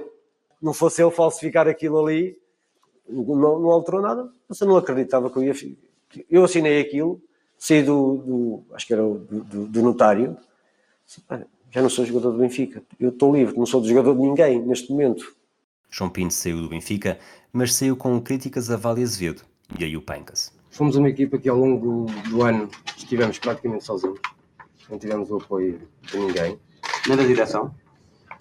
Nem da direção. Nem do nem, treinador? Nem da direção. Julgo que das poucas pessoas que nos ajudaram foi o Sr. Capristano. Uh, e como viram ao longo do ano, todas as situações difíceis que nós passamos foram os jogadores que assumiram as, todas as responsabilidades. Sérgio Engrácia recorda o episódio de há 23 anos como uma bomba que caiu na luz, com o desaparecer de um mito, de uma machadada na paixão que sentia pelo Benfica cai como uma bomba na luz. Uh, acho que ali, para a malta da minha geração, que viveu a infância com o crescimento do João uh, e todo aquele período de Vietnã, sem ganharmos nada, olhávamos para o João como um, aquela, aquela cena de, de, um ídolo, acaba por ser aquela machadada na nossa paixão, no nosso encanto que tínhamos pelas camisolas berrantes. eu ainda hoje não, não estou bem resolvido com isso e assumo fácil, não tenho qualquer problema que, apesar de não imputar culpas ao João, foi uma autêntica machadada na, na minha paixão, no meu amor, tanto ao João como ao clube. Se há adeptos que ainda hoje não conseguem aceitar e perdoar o que aconteceu em 2000, na altura foi sem surpresa que os ataques à decisão de Vale Azevedo e o Paincas tenham surgido de todos os lados. O antigo presidente Manuel Damasio deu o mote. Olha, eu nem estou em mim, não queria acreditar nesta rescisão com o João Pinto mas eh, é tempo de nós pensarmos um pouco sobre isto. Já, tenho, já ouvi alguns comentários, mas a verdade é esta. O João Pinto foi dispensado e a responsabilidade desta dispensa é totalmente do treinador, presidente e do senhor Caprestano. Porquê? Porque, na opinião desses senhores, o João Pinto não presta. Porque não me venham agora dizer que é um problema económico. Isso está fora de questão. Porque o João Pinto, o ordenado que neste momento vencia, já tem ordenados muito parecidos no clube e novos jogadores que chegarem ao Benfica, se tiverem uma categoria parecida com o João Pinto, vão ganhar o mesmo ou mais que eles. Ou então não prestam. Além disso, também vão pagar o passo por esses novos jogadores que vão chegar ao Benfica. Por isso, esta direção que não venha dizer que foi por motivos económicos, que é falso. Esta, esta direção vai ter que assumir com este treinador de que dispensaram o João Pinto porque ele, na opinião deles, obviamente, não presta, não tem lugar nesta equipe do Benfica. Claro que isto faz-nos rir, a nós benfiquistas faz-nos chorar e a esta hora, obviamente, que todos os outros dirigentes devem estar a dizer mais uma vez o Benfica está muito mal entregue e os erros sucessivos fazem com que eu neste momento esteja bastante triste. Vai-me na alma uma tristeza muito grande, como deve calcular. Os antigos treinadores de João Pinto, Tony e Mário Wilson foram atrás. E o, e o, e o João Pinto uh, carregou talvez uh, sobre ele um fardo muito pesado, porque uh, era os pingos de maior classe que surgiam, surgiam do Pinto, do João. Toca-me fundo, porque realmente sou um admirador de João Pinto, são muitos anos no Benfica, inclusivamente pela parte do Benfica gostava que realmente este desfecho aparecesse com, de forma totalmente diferente. Tal não aconteceu, o futebol tem destas coisas e continuo a pensar viva o Benfica e viva o, o João Pinto também. O antigo colega no Benfica e companheiro de seleção, Rui Costa, também não conseguia esconder a tristeza. Sim, estou emocionado, estou triste. Tenho a dizer que não fiz nada pelo João que não tivesse feito por mim. É um momento difícil para, para ele e eu vou estar, como, como, como por outro lado, todos os nossos, os nossos colegas irão estar ao lado do João para ele poder superar este momento difícil da carreira dele e ajudá-lo a poder fazer o europeu que todos nós esperamos eh, e que é necessário também para a seleção nacional. As semanas que seguiram foram marcadas pelo turbilhão de rumores de interessados, mas como o Rui Costa tinha salientado, havia uma fase final de um europeu para disputar. João Pinto tinha uma carreira recheada de grandes momentos nas seleções jovens, mas a experiência pela equipa A era mais fugaz.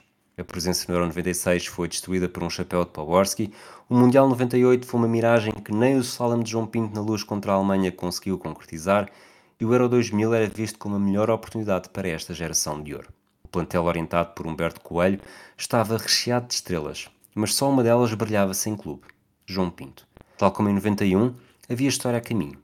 Tal como em 91, João Pinto ia dar espetáculo. Foi o que aconteceu a 12 de junho de 2000, um dos melhores momentos na história da seleção nacional.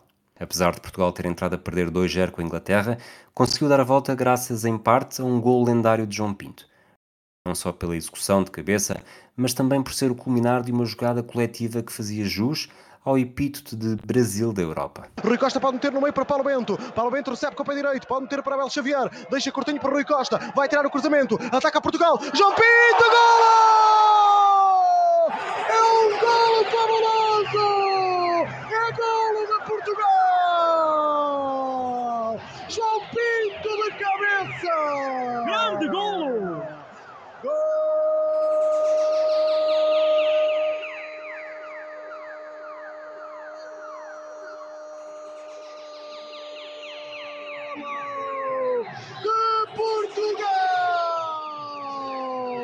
João Pinto é um grande golo de cabeça. David Seaman não tinha a mínima hipótese. Espetacular! João Pinto confessa que ficou orgulhoso pelo golo. Foi claramente um, se não foi o melhor, foi dos melhores golos que eu marquei. De cabeça foi o melhor, cabeça. seguramente.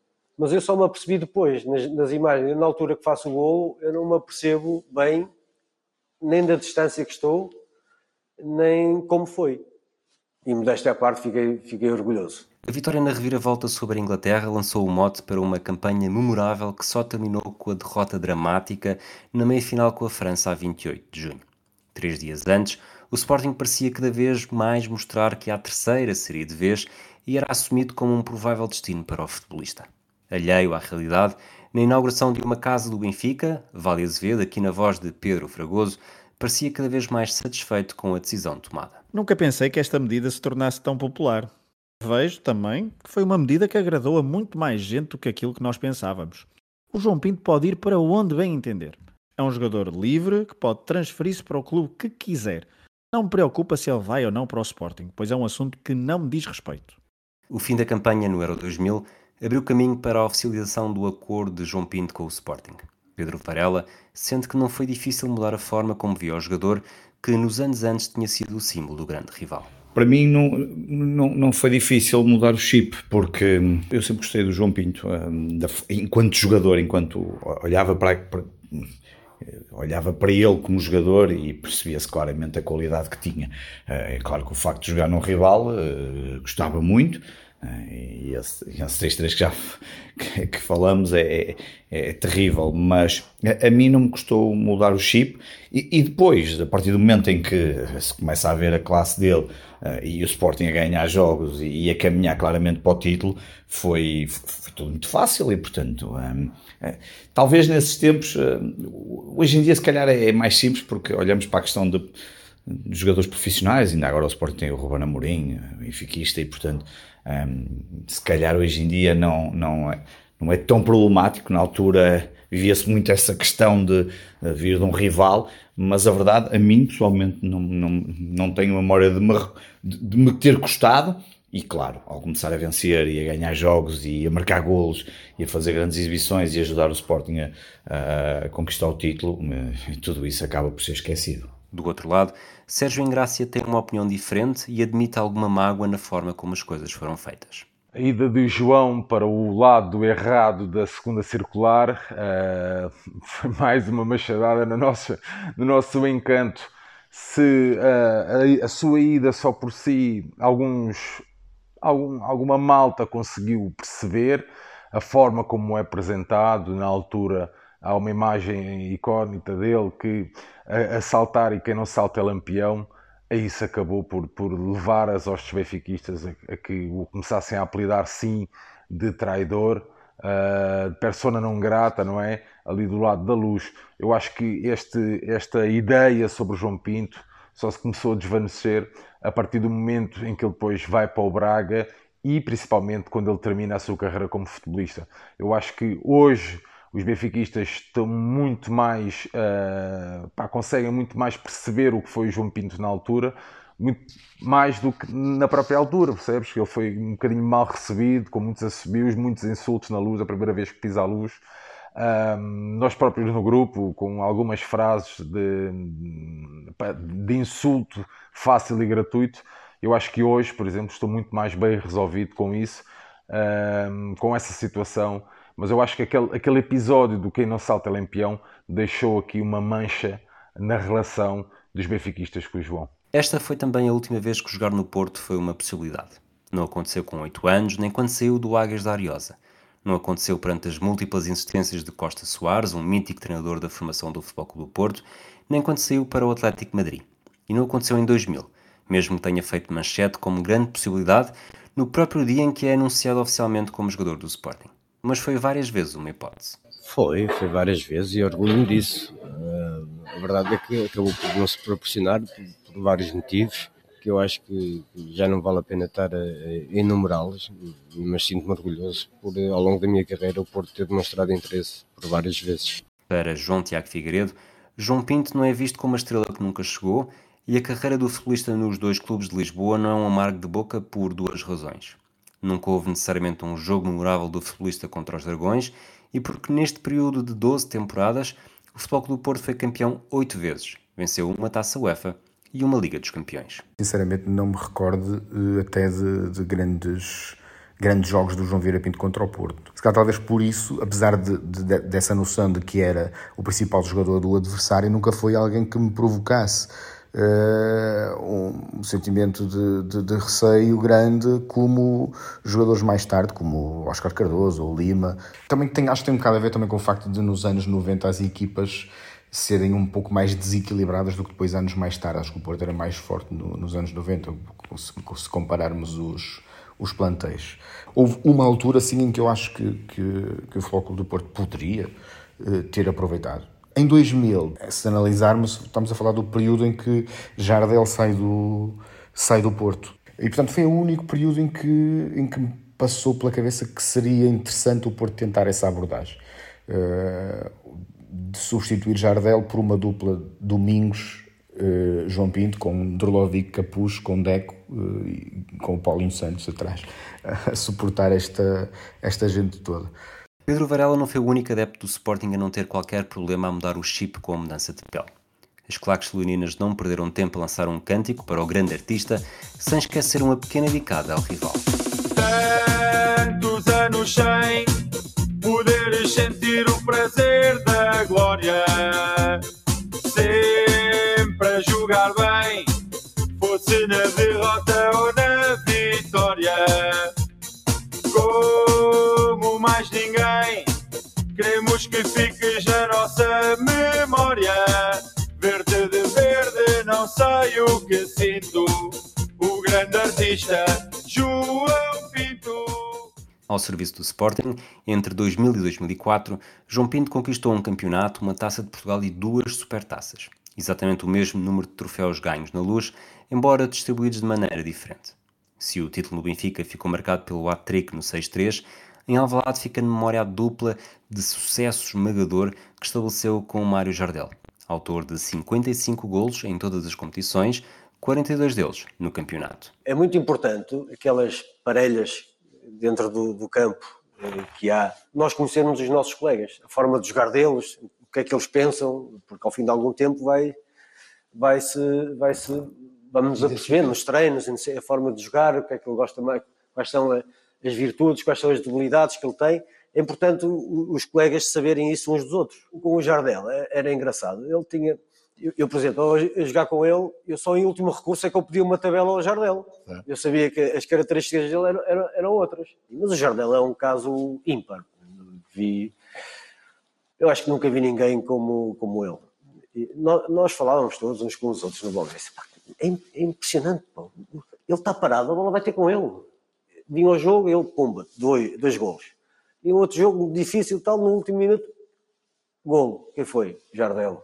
Ah, e a malta começava a dizer, pá, isto é de facto impressionante. Nós próprios já dizer, pá, fica lá, deixa de estar ali. Pedro Varela confessa que a carreira de João Pinto de verde e branco ajuda a atenuar a desilusão provocada pelo 6-3, apesar de não ter sido um episódio simples.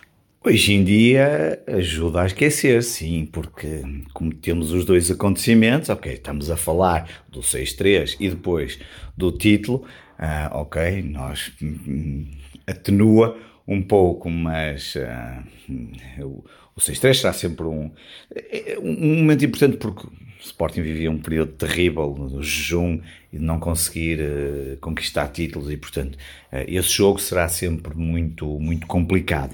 Uh, no entanto, diria que atenua e atenua bastante o facto de ele ter chegado ao Sporting e ter ajudado a conquistar o título e ter sido tão importante nesse caminho sem dúvida que é, fez o seu trabalho um, e pagou, diria até em tom de brincadeira, com juros ao ajudar-nos a conquistar os títulos. João Pinto chegou ao final da temporada de 2001-2002 com a motivação no máximo e a oportunidade de jogar pela primeira vez um Mundial Sénior. Portugal entrou na Coreia do Sul como um dos grandes candidatos ao triunfo, mas a história foi trágica. Tudo o que podia ter corrido mal para a seleção correu, e numa altura em que os desaguisados com Paulinho Santos estavam adormecidos, João Pinto escolheu da pior forma o novo parceiro. No jogo que dita a eliminação de Portugal do Mundial, João Pinto é expulso na primeira parte depois de uma entrada violenta sobre um sul-coreano e descarrega a frustração em forma de um soco na barriga do árbitro argentino, Ángel Sánchez. A carreira de João Pinto estava em risco. Foi feito um enorme esforço diplomático junto da FIFA, da UEFA e do próprio árbitro, e a suspensão oficial ditou um afastamento do relevado durante quatro meses, com mais dois de pena suspensa. Dadas as circunstâncias, foi um mal menor, mas coincidência ou não, João Pinto nunca mais voltou a representar a seleção portuguesa e considera que foi penalizado de forma exagerada. Tudo leva a crer que sim, além de, de, do castigo de não poder jogar durante quatro meses. A verdade é que nunca, a partir daí deixei de ir à seleção nacional. Paguei multas na, na, na FIFA, paguei multas no Sporting, além dos castigos que, dos meses que me foram uh, atribuídos uh, e, e, o afastamento da seleção nacional. Uh, acho que fui castigado pelo, mesmo, pelo mesmo motivo várias vezes. O autor Miguel Lourenço Pereira ajuda a enquadrar o incidente no panorama global dos mundiais de futebol. A agressão de João Vieira Pinto ao árbitro argentino Angel Sánchez durante o Portugal-Coreia do Sul no Mundial de 2002 não abriu um precedente, mas serviu de ponto de inflexão para a forma como a FIFA colocou a proteção do coletivo arbitral no centro das suas preocupações. Durante décadas, os árbitros sempre foram vistos como o parente pobre do jogo, e a sua figura de autoridade, reforçada com a introdução dos cartões, esteve sempre em discussão. Já em 1986, no Mundial, o iraquiano Shamir Shaker tinha sido suspenso por um ano pela FIFA depois de cuspir ao árbitro colombiano Jesus Dias, quando este lhe mostrou um cartão amarelo no decorrer do jogo contra a Bélgica. Até ao novo milénio, as agressões no futebol, incluindo os campeonatos do mundo, estavam quase como assumidas em momentos de máxima tensão, ainda que praticamente fossem exclusivas entre os próprios jogadores, como o icónico Chile-Itália de 1962 nos recorda. O que João Vieira Pinto fez naquele dia de má memória para o futebol português foi cruzar uma linha que a FIFA jamais permitiria. O gesto do jogador então no Sporting, no entanto, não surpreende se olharmos para todas as polémicas à volta daquela geração de ouro, desde a agressão de Sapinto a Arthur Jorge aos virulentos protestos dos jogadores após a eliminação contra a França no Euro 2000.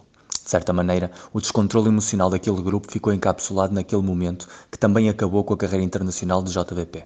Desde então, a FIFA tem sempre mantido uma política de máxima vigilância para proteger os árbitros e nunca mais se voltou a verificar uma agressão desse calibre num grande torneio de seleções. De certa maneira, o momento vivido na Coreia marcou também o fim de uma era de impunidade social em que os jogadores acreditavam estar ligeiramente acima da lei. O regresso à competição com a camisola do Sporting aconteceu a 20 de outubro de 2002 e foi coroada com um gol. Mas nesta altura, já a equipa de Laszlo Bologna era um triste reflexo do que tinha sido na época anterior. As contratações tinham sido um fracasso, o Viana tinha saído para o Newcastle, João Pinto falhou o início da temporada e Jardel tornou-se uma triste sombra, marcado por constantes polémicas, problemas pessoais e vontade de sair de Alvalade. É também no final dessa temporada que o machado de guerra com Paulinho Santos é enterrado. Na última jornada, o médio do Foco do Porto terminou a carreira e João Pinto fez parte da homenagem, com um abraço selado com troca de camisolas. Mas o final do conflito não representou nunca um início de amizade. Não, é, é, adversário, foi um adversário, uh, não posso dizer que, que, sou amigo dele porque não, não convivemos diariamente, nem, nem falamos com muita regularidade, mas a verdade é que uh, temos amigos em comum, uh, em que nos cumprimentamos por vezes através de, de, de, dos amigos que temos em comum e para nós são uma situação com, completamente ultrapassada. Foi por esta altura, a caminho da temporada de despedida de João Pinto como jogador do Sporting, que o jornalista do Expresso, Pedro Barata, então uma criança, começou a ser exposto ao passado e ao presente do futebolista.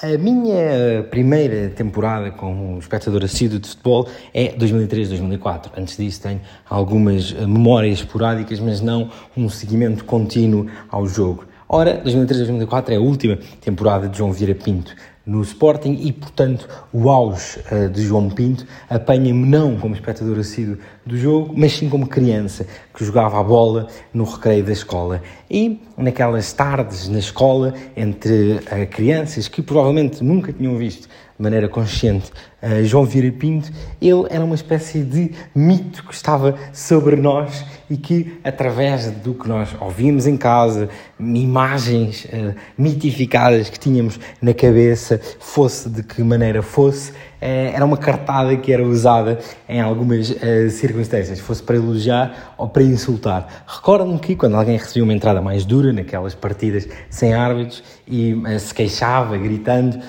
um ou outro às vezes um, dizia: Ah, não sejas João Vira Pinto, não tentes fazer-te a falta naqueles jogos sem árbitros. Recordo-me até que numa outra ocasião, numa festa de aniversário, uh, alguns pais estariam presentes uh, e se um jogador, porventura mais habilidoso, uh, tentasse fintas e depois acabasse por cair um, ehm, quando sofria contactos, os pais também diziam para ele não ser João Vieira Pinto. Portanto, esse, essa característica do jogador acabava por estar ali presente no imaginário coletivo.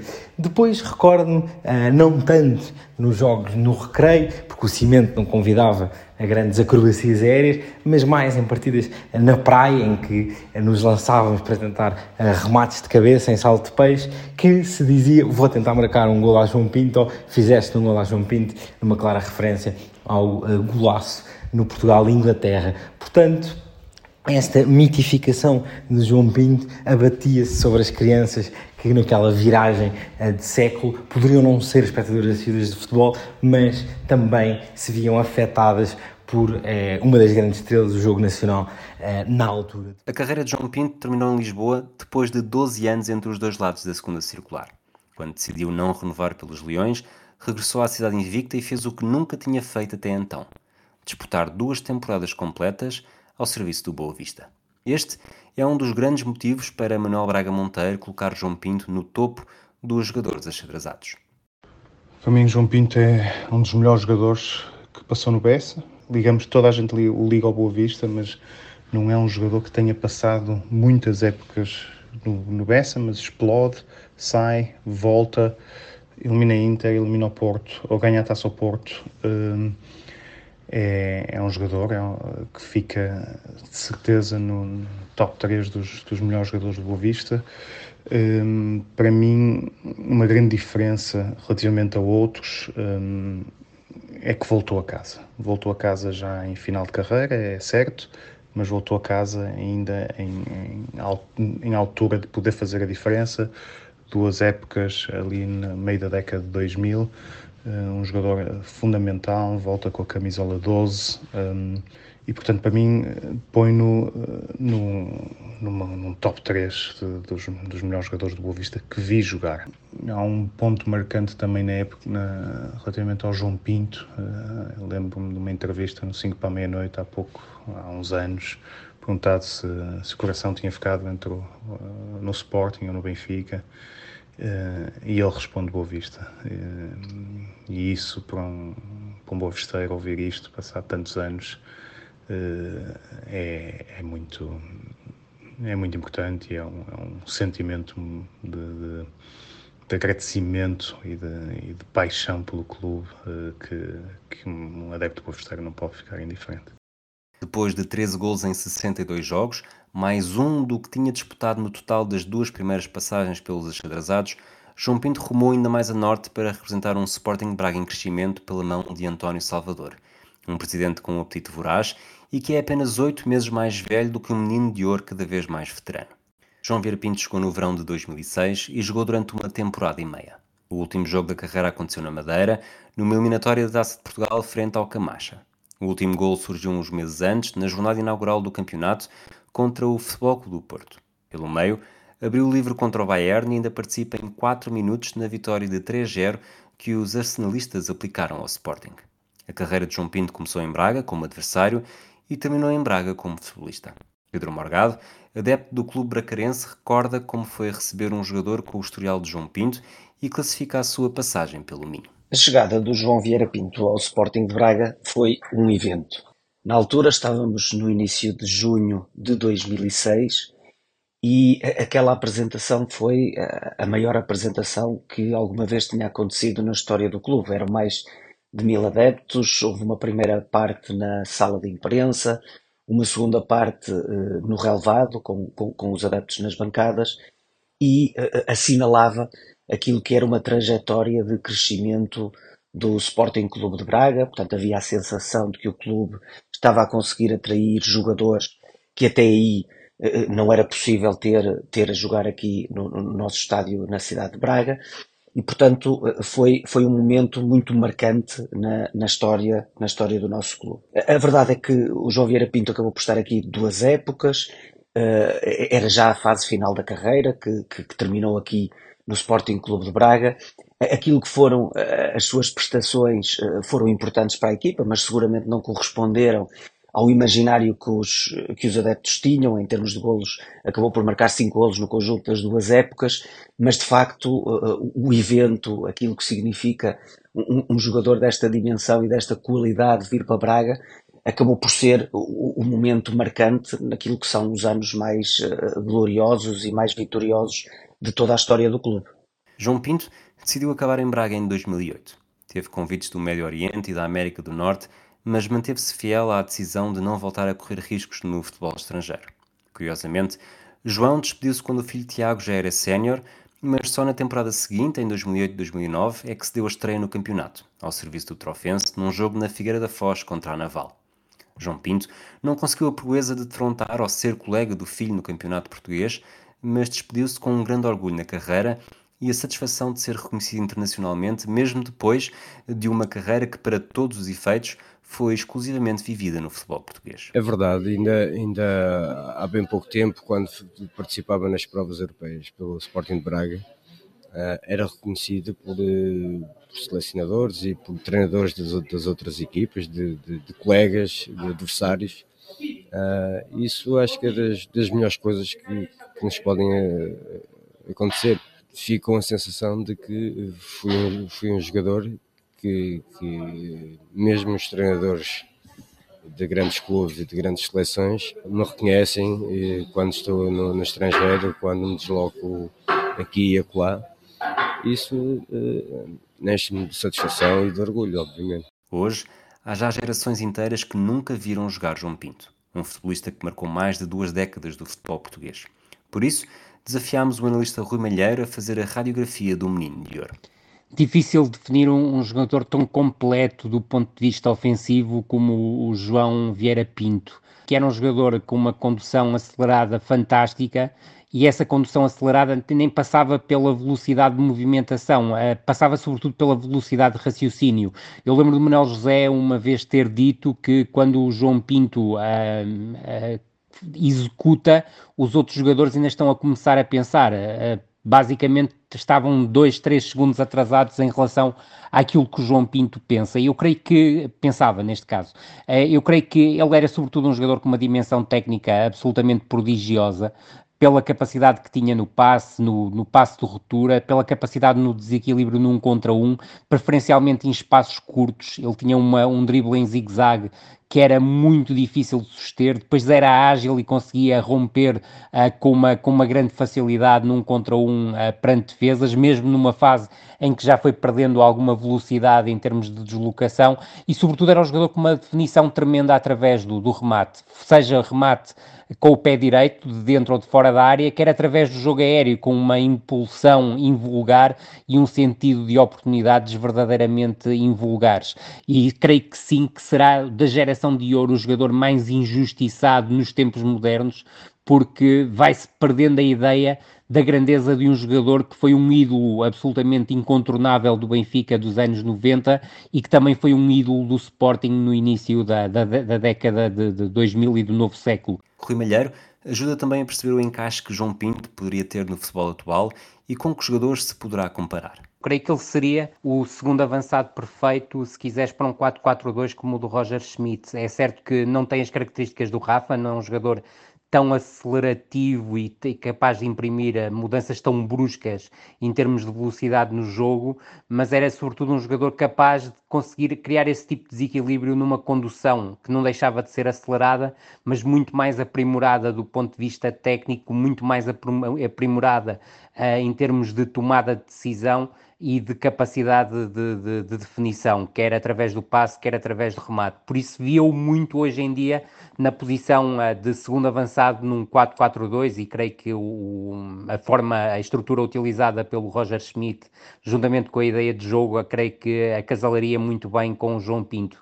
Em termos de comparações com, com jogadores no futebol mais moderno, não é fácil encontrar um jogador que, tão, tão criativo e tão definidor como João Pinto. Eu diria que ele acasalaria o melhor do Aymar com o melhor do, do Saviola uh, e talvez no, nos tempos mais modernos um jogador que, que me faz lembrar Uh, até também pela, pelo facto de não, não ter tido a carreira que, que, que dele se esperaria, uh, sobretudo depois de ter passado pelo Bayern e pelo Borussia Dortmund, que é o Mário Götze, que é um jogador que também uh, encaixa muito bem nesse perfil de segundo avançado, tal como se viu no PSV, treinado pelo Roger Schmidt. Era tudo isto e muito mais. A sua vida dava uma enciclopédia de livros. Quem sabe muito sobre escrevê-los é o jornalista Rui Miguel Tovar. Por isso, para terminar este capítulo da história do Menino de Ouro, desafiámo-lo a mostrar de quantas formas é que a vida de João Pinto dava um livro, ou um almanaque, ou muito mais do que isso. Estamos a falar de um jogador uh, irrepetível, eh, que ainda hoje é bicampeão mundial sub-20. Entre esses dois anos, curiosamente, passou as passas do Algarve, no, no Atlético Madrid, onde nunca jogou, na equipa A pelo menos, jogou sempre no clube satélite, e sentiu imensas dificuldades no Atlético porque não lhe passavam a bola durante os jogos. Uh, e essa realidade uh, foi vista in loco pelo Futre, que quando tinha tempo ia ver os jogos. E uh, certo dia empertigou-se e então reuniu os médios do Atlético no balneário e ameaçou-os. Se vocês voltam a fazer isto, nunca, repito, nunca mais treinam no Atlético Madrid A.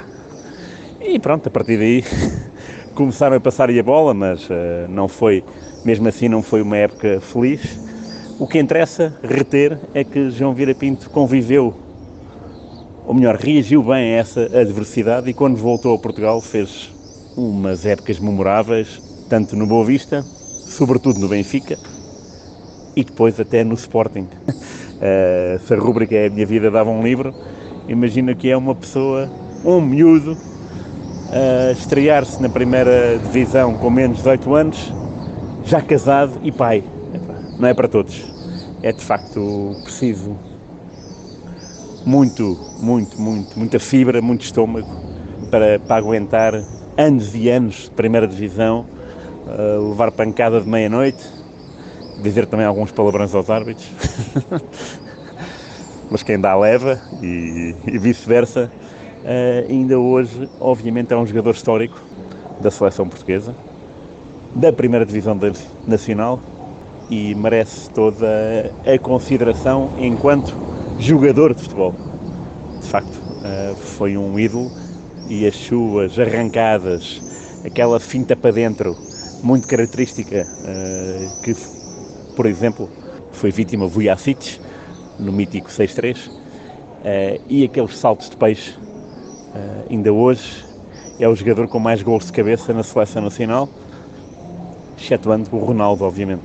Portanto, estamos, estamos, a falar de um jogador que não era alto, mas que conseguia marcar gols de cabeça em voo rasante ou até esticando-se todo para, para marcar no meio dos centrais. João Vieira Pinto, minha vida dava um livro, não, dava dois ou três, na boa. João Pinto terminou a carreira com dois títulos de campeão, quatro taças de Portugal e duas supertaças. Foi duas vezes campeão do mundo sub-20. Marcou uma geração com momentos memoráveis como o 6-3 em Alvalade, a surgir no topo da montanha. Foi vítima de Vale Azevedo, Paulinho Santos e muitas outras marcações impiedosas. Mas à boa maneira argentina, como destacou Nuno Madureira, não se coibiu de dar troco. Cometeu erros e pagou por eles. Teve más escolhas e soube dar a volta não voltou a jogar no estrangeiro depois da experiência traumatizante em Madrid e nunca se saberá de que forma se podia olhar hoje para ele num lote com Luís Figo e Rui Costa. João Pinto foi fiel ao campeonato português e conseguiu ser ídolo nos dois lados da segunda circular. Foi um menino de ouro e um grande artista. Brilhou nos dois lados do tabuleiro e no próprio xadrez. Foi decisivo em momentos fundamentais e nunca se escondeu. Foi sempre capaz de fazer o checkmate. Num futebol com cada vez mais peões, chegou a ser o rei durante várias temporadas. E quando finalmente caiu, caiu de pé, como todas as carreiras devem terminar. João já não é menino, mas a carreira será sempre dourada. Portugal, João Pinto!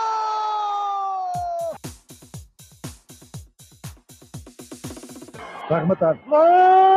Grande gol. Grande gol. João Pinto, um monumento no estádio da Balada. Sempre a jogar bem, fosse na derrota ou na vitória. João Pinto, ainda João Pinto, ficando posse da bola, tem paneira para o apoio, tem Ailton do lado contrário. Ainda Boa, João boa, Pinto, tem Pinto. cross, pode tirar, gol! Gol. Grande gol! Grande gol, João Pinto! O grande artista, João